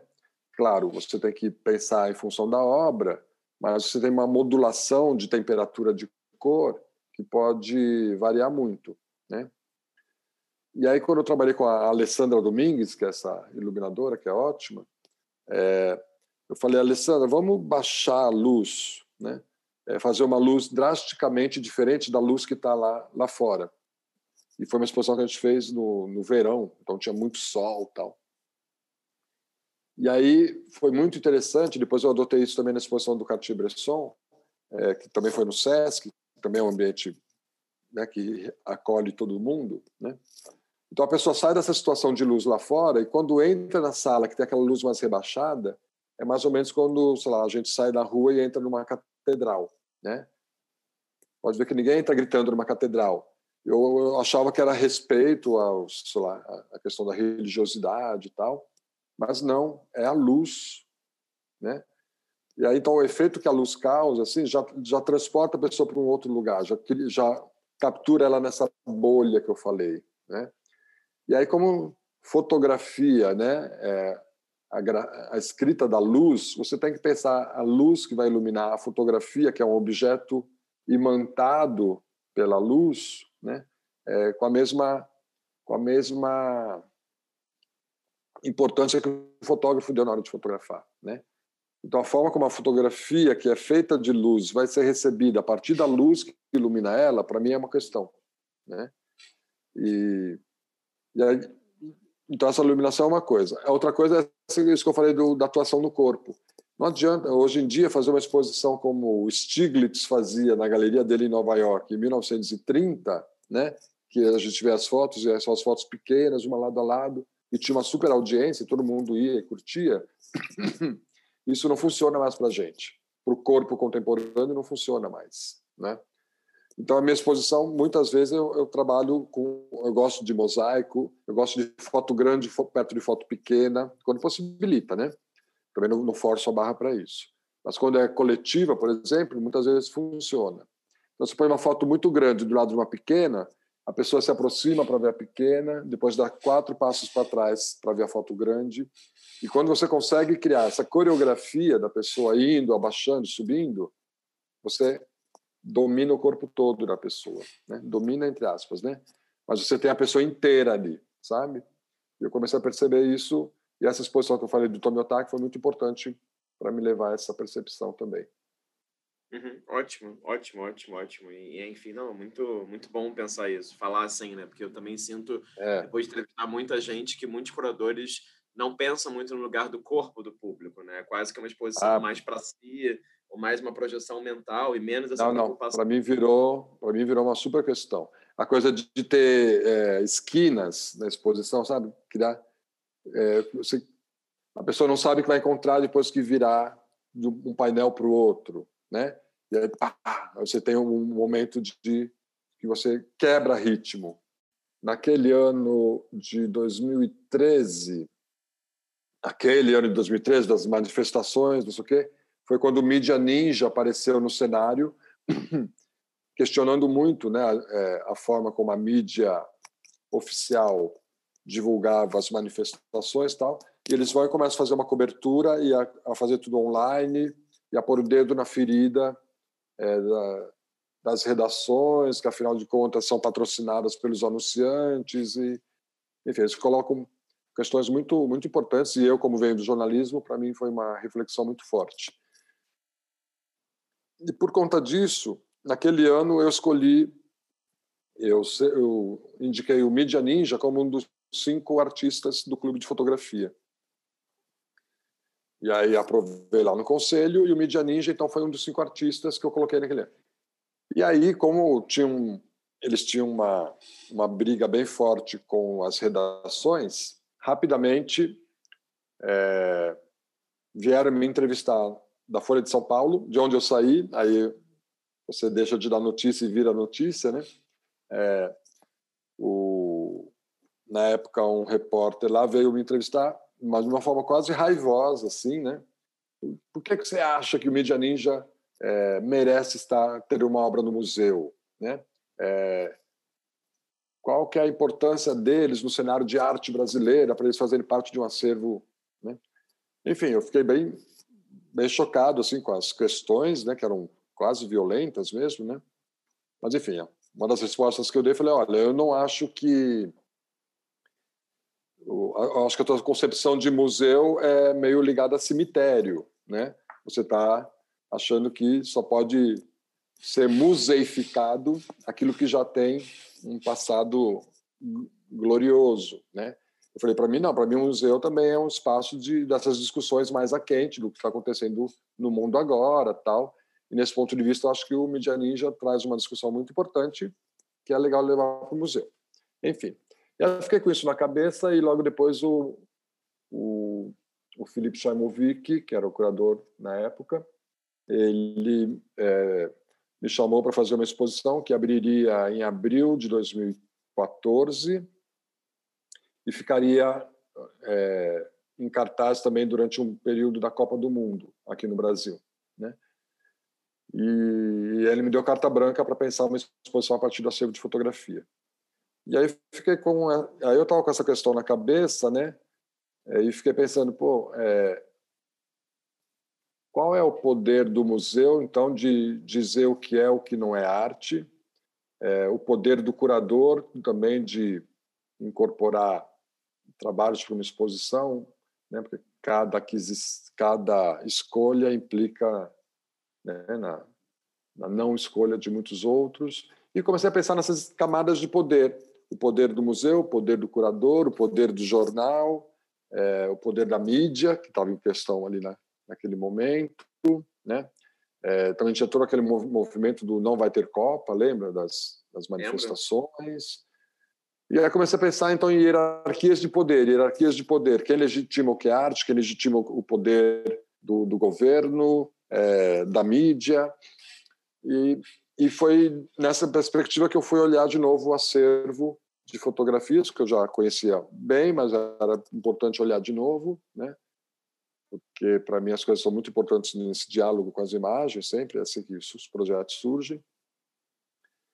E aí comecei a olhar é, que o museu, em algum momento, tinha incorporado muitas fotos de um fotógrafo que é o Orlando Brito, que fotografa os bastidores da política em Brasília, né? E é um fotógrafo incrível, tem uma produção maravilhosa. É, e desde lá de Delfim Neto, né, até os dias de hoje ele está em ativa. E aí, em algum momento, o museu incorporou bastante, umas 60 fotos dele. E aí, quando você vai olhar no, no currículo da, das obras dentro do museu, né, tem ali às vezes que elas foram expostas, tal, elas nunca tinham sido usadas. Né? E aí, aquilo me falei, ué, por que, que o museu incorpora, mas não mostra? Né? É, será que é porque é fotojornalismo? Né?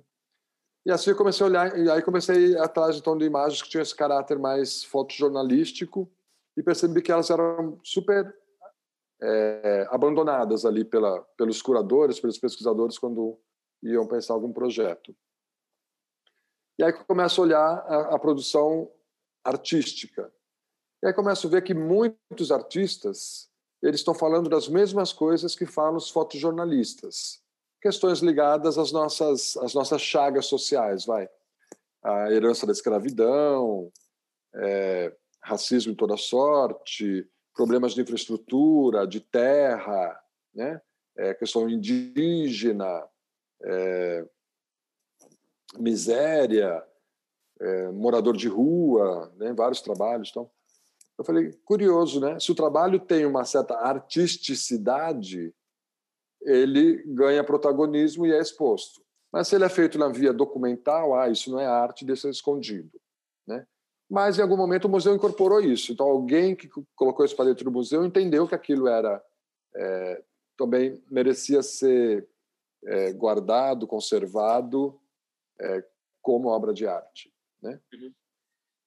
E aí comecei comecei a pirar um pouco com essa com essa questão e também comecei a pensar no, nos jogos de poder dentro do, do mundo da fotografia, né?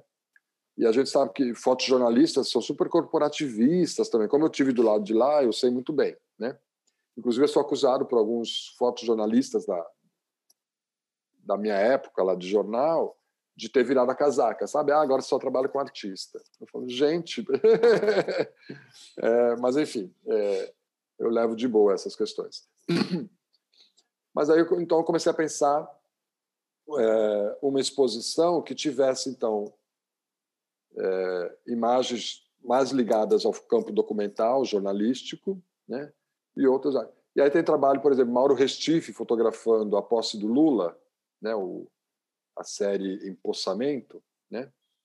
É, que é puro fotojornalismo, né? Mas ele amplia grande, né?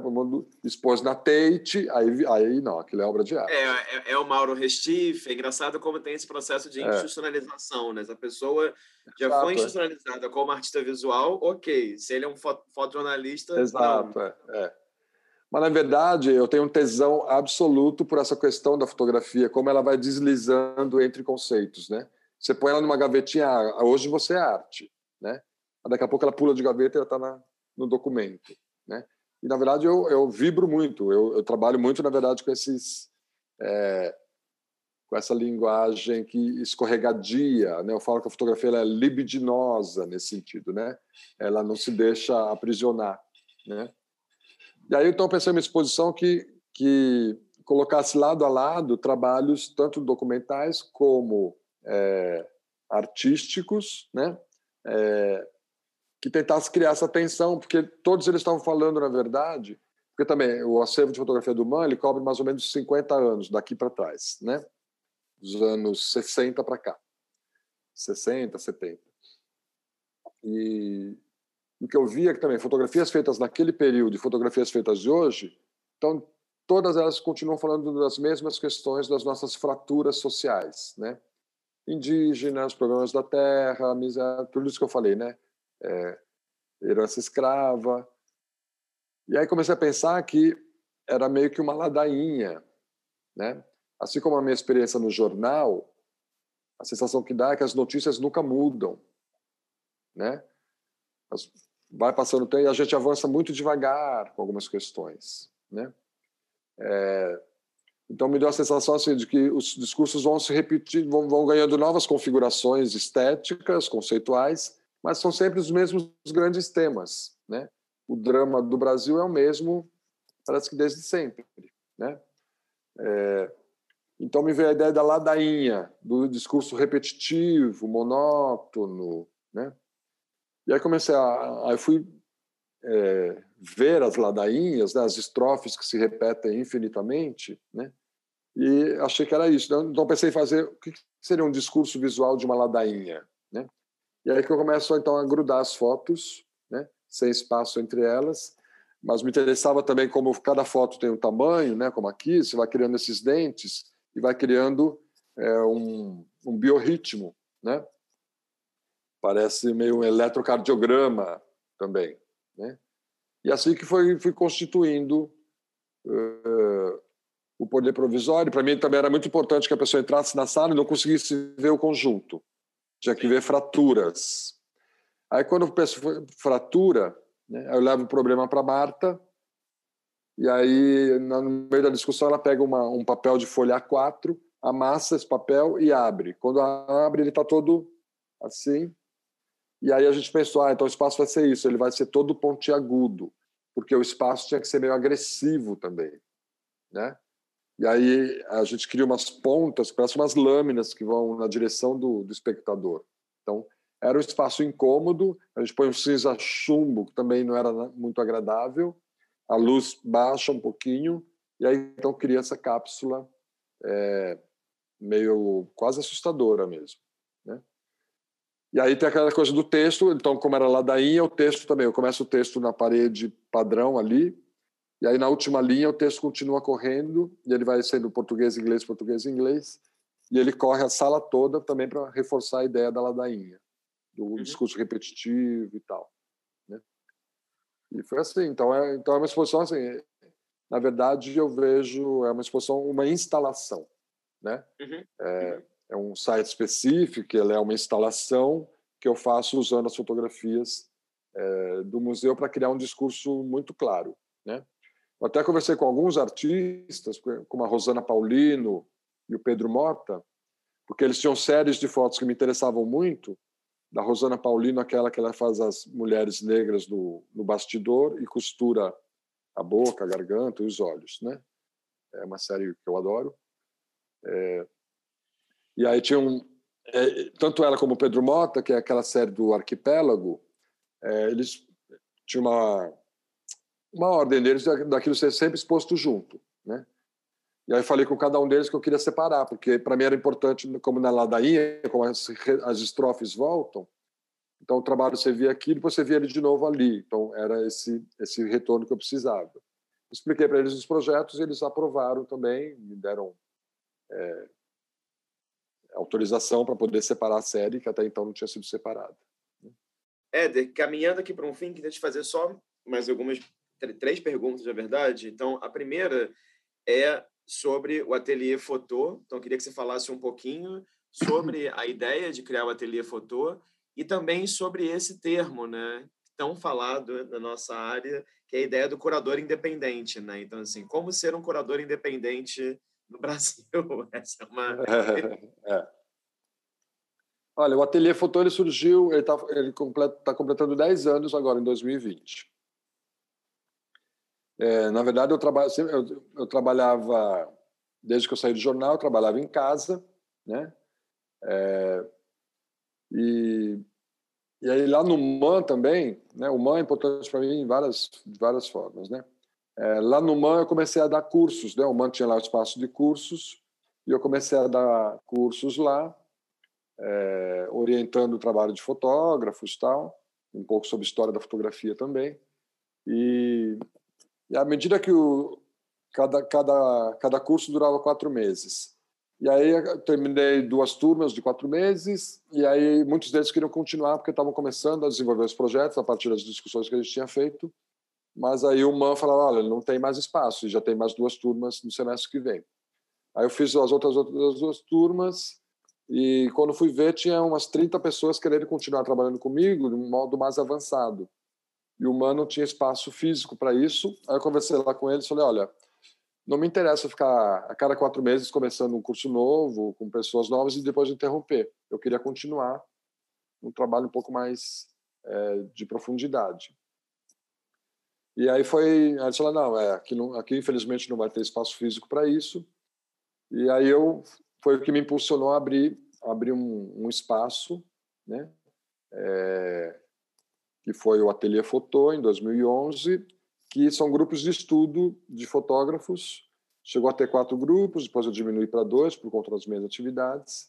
E até hoje eu estou com esses dois grupos, que funcionam às segundas e quartas-feiras, e tem tipo 15 fotógrafos em cada um. Né? E, e aí, assim, é, é um trabalho, é um trabalho de acompanhamento do desenvolvimento de projetos, e ao mesmo tempo é, tem outras pessoas que dão aula, não sou só eu, tem a Fabiana Bruno, que é uma pós-doutora em comunicação lá da Unicamp, que dá uma leitura de textos teóricos e alguns exercícios também é, com eles. O Daniel Jablonski, que é ele saiu ali do Parque Lage, veio morar em São Paulo, eu conheci, enfim, é uma pessoa muito especial, um grande artista também, filósofo, né? Ele também dá um módulo mais ligado à filosofia, porque eu sempre entendi que a fotografia ela a produção de fotografia melhora na medida em que a gente não estuda só fotografia, né? Uhum. Então, todo o aporte é, de teoria da comunicação, é, já teve cursos de cinema, né? Com a Neide Jalages, que dá um curso de cinema russo maravilhoso, né? É, agora tem também a Ana Costa Silva, daí do Rio de Janeiro também, que está dando cursos de vídeo, né? Videoarte. É, e tudo isso para ir alimentando os fotógrafos. Né? Aí eu volto depois dessas temporadas, vou editando o trabalho deles. É, em algum momento a gente ativa a escrita também, faz eles escreverem. Enfim, os trabalhos vão ganhando, vão ganhando é, força, complexidade e começam a ir para o mundo. E muitos deles acabam também virando livro na editora, né? Eu, a fotoeditorial. Então, assim, é um espaço é, também de muito afeto, né? Porque as pessoas vão se conhecendo, viram laços de amizade muito fortes. Então tem gente que está no ateliê já faz 10 anos, né? É, também não tem hora para entrar nem hora para sair. As pessoas entram, saem a hora que querem, né? Porque eu também entendi que cada um tem seu tempo, né, de maturação de projeto, tal. Então é isso. O ateliê fotô é uma coisa que está em pleno andamento, né? E fora isso, tem uns cursos online também, que com a pandemia eu comecei a dar, é, que tá, e está muito legal, porque aí também trouxe pessoas que não podem estar presencialmente, pessoas de outros estados, até de outros países, que agora estão fazendo esses cursos, que eu criei histórias, da, histórias, no plural, histórias da fotografia no Brasil, e o segundo modo agora, que é histórias da fotografia contemporânea, que está em andamento nesse momento aqui. Na verdade, é, ser, ter sido é, curador independente quando eu comecei, 2004, né, até 2015, mais ou menos, né, esses dez, dez primeiros anos, foi maravilhoso. Assim, primeiro, assim, porque eu acho que, é, de fato, a fotografia aconteceu como ainda não tinha acontecido, e eu, por acaso, estava ali como crítico de fotografia no jornal, estava editando e Acho que eu estava num lugar de visibilidade que veio muito trabalho é, na minha direção e as instituições estavam muito receptivas. Fora que também tinha os editais e tinha grana circulando, né? Lá, uma exposição como Olhar e Fingir ou como é, A Invenção de um Mundo eram exposições de em torno de 2 milhões de reais, né, para conseguir produzir tudo inclusive produzindo obras, pagando cachê para todos os artistas, né? Foi um momento muito especial. Então era um momento muito propício, né? É, então a ideia de estar ligado a uma instituição não me interessava muito não. Né? Hoje eu vejo alguns curadores ligados a instituições que conseguem viabilizar alguns projetos é, que que talvez hoje eu não não consiga, né? Se eu quero fazer, por exemplo, eu quero fazer esse livro do Alair Gomes já há muito tempo, né?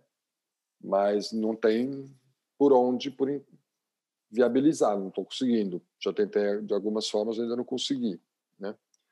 Então também você tem que estar o tempo todo correndo correndo atrás de oferecer projetos, de vender, de né? mas ah, o fato de essa independência também me deixa muito é, muito tranquilo para não ter que cumprir certos protocolos de instituição que também pode ser muito chato, né? Eu já trabalhei muito tempo ligado a empresas, né, como na Folha e antes em outras, né? E, e muitas vezes também você recebe uma carga de coisas que você não é muito afim de fazer. E eu acho que já tanto tempo como independente, eu não conseguiria talvez mais me, me enquadrar é,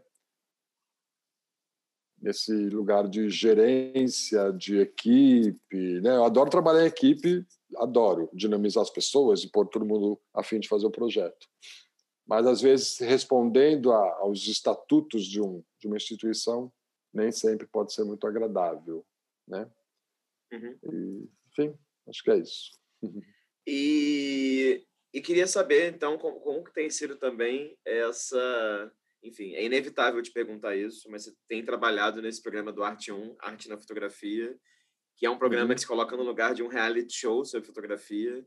E claro que isso Exato. te dá uma dimensão também de figura pública, que é uma dimensão muito peculiar, em comparando com todos os curadores uhum. que eu entrevistei até agora. Eu queria te perguntar como é que você se sente, assim, é, enfim, né? É, sei lá, 30 anos depois você começou, né? Ou mais de 30 até, estar nesse lugar de, está vinculado a um reality show sobre fotografia, né? Como é que é isso é. na sua cabeça? Assim, como é que você liga isso tudo? Uhum. Então, quando, quando me ligaram lá do, do, do Artium, né, do, do canal, a produtora que estava querendo produzir esse programa, é, me ligaram, tal, ah, então a gente vai fazer um programa, tal, que é um reality show. Eu falei, não. não, mas peraí, mas é um reality show de fotografia. Eu falei, não, reality show não vou participar. Né? Não, mas veja bem, é no Arte 1. É um... Eu falei, não, eu gosto muito do Arte 1, assisto direto e tal, mas eu não me vejo participando de um reality show, eliminando pessoas, humilhando, né? Porque meu padrão era lá o Masterchef, né? É... E aí eu falei não três vezes para eles. Me ligaram três dias seguidos, eu falei não, não, não, já falei que não, obrigado, tchau. Aí me ligou o cara que ia ser o diretor do programa, que é o Márcio Viana, também aí do Rio de Janeiro. Ele falou, é, tá, conheço teu trabalho, gosto muito e na verdade, assim, eu também estou pensando como vai ser o modelo, porque eu também acho que não tem muito a ver reality show no Arte 1, né? Ele falou, eles deram esse nome, mas na verdade eu queria levar para o outro lado e tal. É, ele falou, você topa tomar um café comigo para a gente conversar? Ele estava vindo para São Paulo. Eu falei, tá bom, vamos conversar. Aí fui conversar, ele, ele quis é, entender como funcionava o ateliê fotô. É, e aí eu expliquei né, o processo de edição, de discussão. Né, os fotógrafos a cada semana trazem fotos novas, a gente discute aquilo, elimina algumas, tenta achar um núcleo irradiador de uma nova série, é, conceitos que desdobram para desenvolver o trabalho e tal. E ele falou: e se a gente fizer um programa parecido com o que você faz no Ateliê Fotô? Eu falei: mas é possível? Como? Né? E aí começou a jogar. Então, assim, aí, aí na verdade, eu fui meio pautando como poderia ser para que eu me sentisse à vontade, né? Eu nunca quis trabalhar, nunca quis televisão, sempre acho que a televisão tende a pulverizar as coisas, a ficar tudo muito superficial, né? Eu falei, sabe, eu tenho trabalho muito mais ligado à educação, à pesquisa, não vou ficar me expondo aqui de uma forma ridícula para aparecer na televisão, que nem é meu desejo, né? E aí uma das coisas que foi, enfim, várias coisas foram sendo definidas, tipo não eliminar as, os participantes a cada a cada prova, né? Justamente porque eu falei, ah, não existe certo e errado, vai eliminar por quê, né? Lá no MasterChef, ok, o cara errou sal, não dá para comer comida sem sal ou muito salgada. Eu falei, mas aqui o cara desfocou, entortou a linha do horizonte, a gente vai falar que é errado? Não, é linguagem, tudo pode, né? E assim foi indo, foi, foi avançando a discussão, e até que chegou no formato que eu achei que era, era plausível. Né? E aí chamamos o Cláudio Feijó, que também é um psicólogo, que tem uma, tem uma trajetória na fotografia também, e é uma pessoa que eu gosto muito, que também participou da minha formação, eu estudei com ele quando era moleque ainda, e, e aí fechou. E aí a gente ia fazer uma temporada e acabar, né? Mas aí teve um retorno que o canal gostou muito tal, e Acontece que a gente já fez quatro temporadas né? E assim, a recepção é muito boa. Até hoje não teve nenhuma grande crítica assim demolidora. é, eu confesso que eu não me sinto nada confortável de me ver na TV. Eu praticamente não assisto os programas. É, quem assiste é minha mãe, ela que me fala o que aconteceu. ela chama as vizinhas, tal. O grande barato do programa é a minha mãe. Antes da gente mostrar a imagem maravilhosa que você escolheu, só uma última pergunta, que é uma pergunta muito cretina. Eu, eu tive que deixar essa pergunta para o final, que é, é. é e a possibilidade de fazer curadorias sobre coisas que não são fotografia, né? Isso que eu queria te perguntar, assim, você já pensou sobre uhum. isso? Se alguém já te convidou assim, a fazer uma curadoria de pintura, por exemplo, e por que sim e por que não, né? tá. É... Então, na verdade, eu, eu já fiz uma exposição na galeria da Luciana Brito, né? que chamava Luzes, né? Estratégias para Luzes Acidentais. É, foi uma proposta minha de fazer uma exposição pensando a produção contemporânea, mais ligada ali aos artistas em torno da, do staff da Luciana Brito, mas com é, vários que eu convidei de fora também, que era para pensar a luz como um denominador é, de várias produções. Então, ali eu tinha é, pintura, vídeo, instalação e fotografia. Né?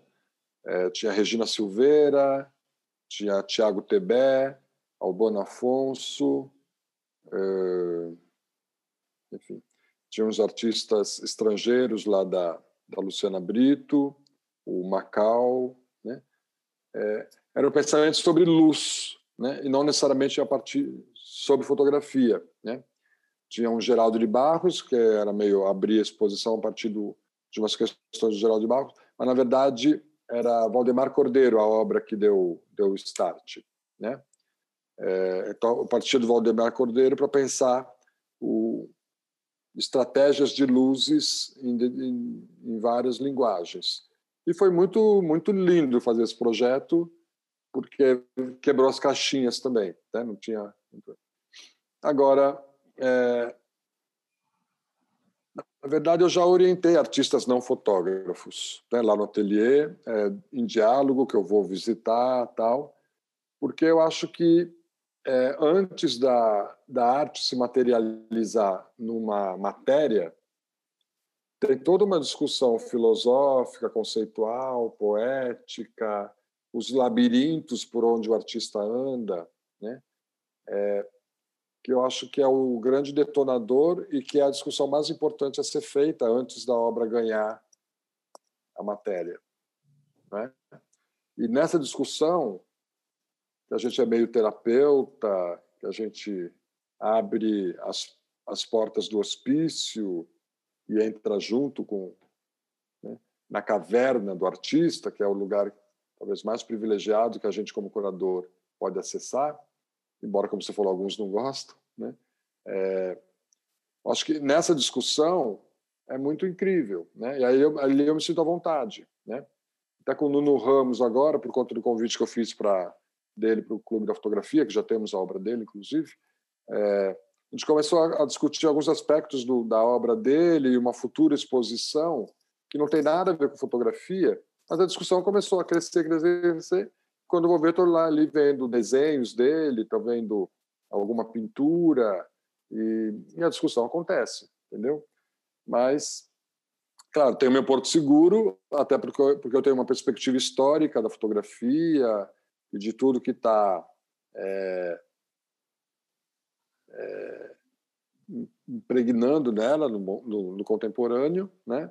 É, que eu não tenho, talvez, da pintura, não tenho da performance. Né?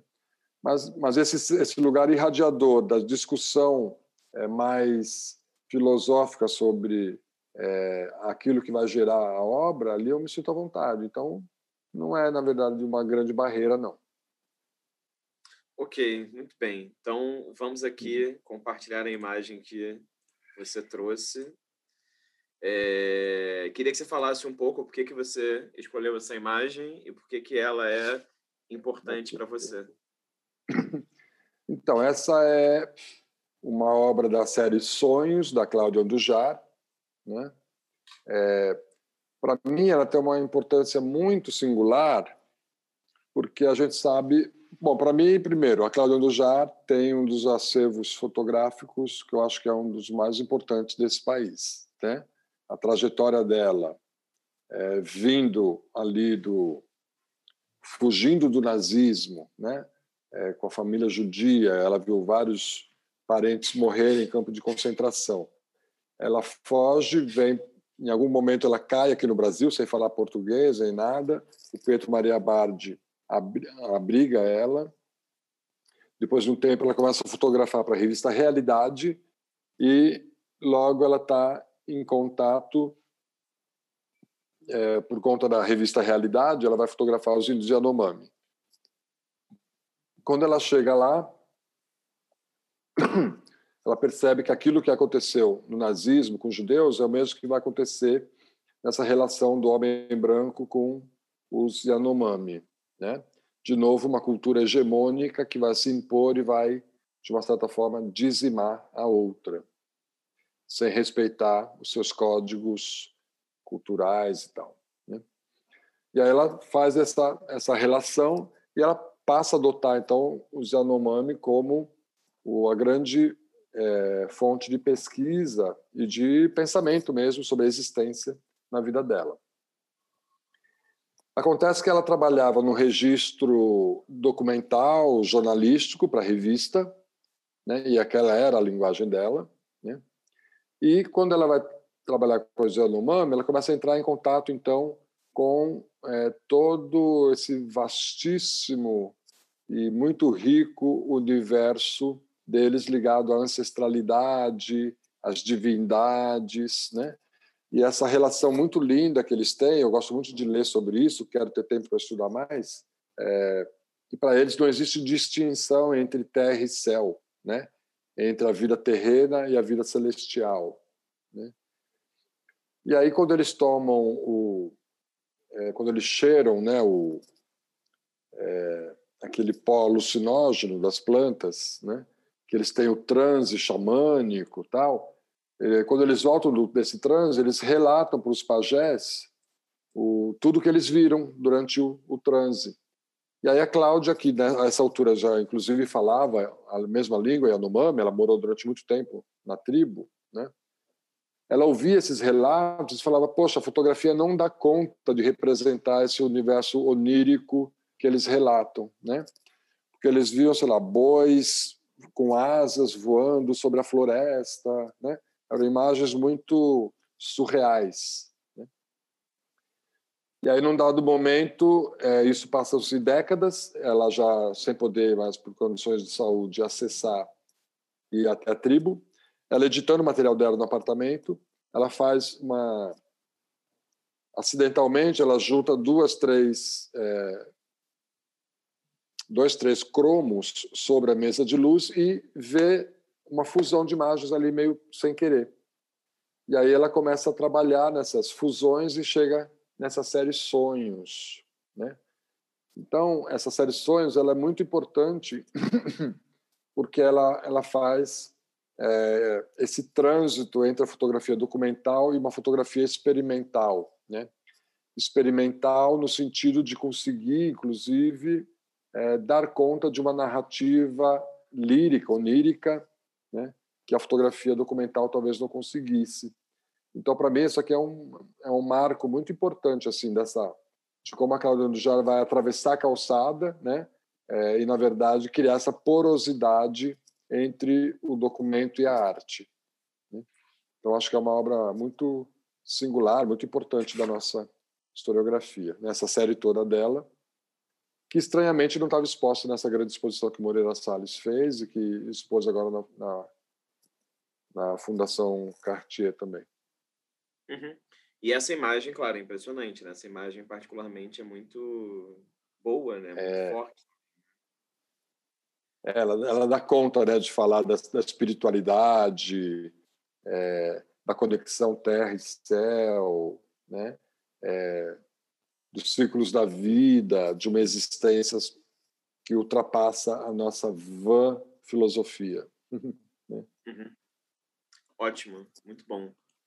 É, Éder, antes de a gente se despedir, vamos aqui muito rapidamente para a nossa pergunta surpresa. Então, cada sete ah. curadores, eu mudo a pergunta. E é, você está sendo o curador número 72 que eu estou entrevistando aqui. Uau! Então, Nesse dia que tinha, quando eu comecei a olhar teu canal, eu falei, meu Deus, eu nem sabia que tinha tanto curador nesse Brasil. Meu amigo tem uma lista de 200 nomes, é uma loucura.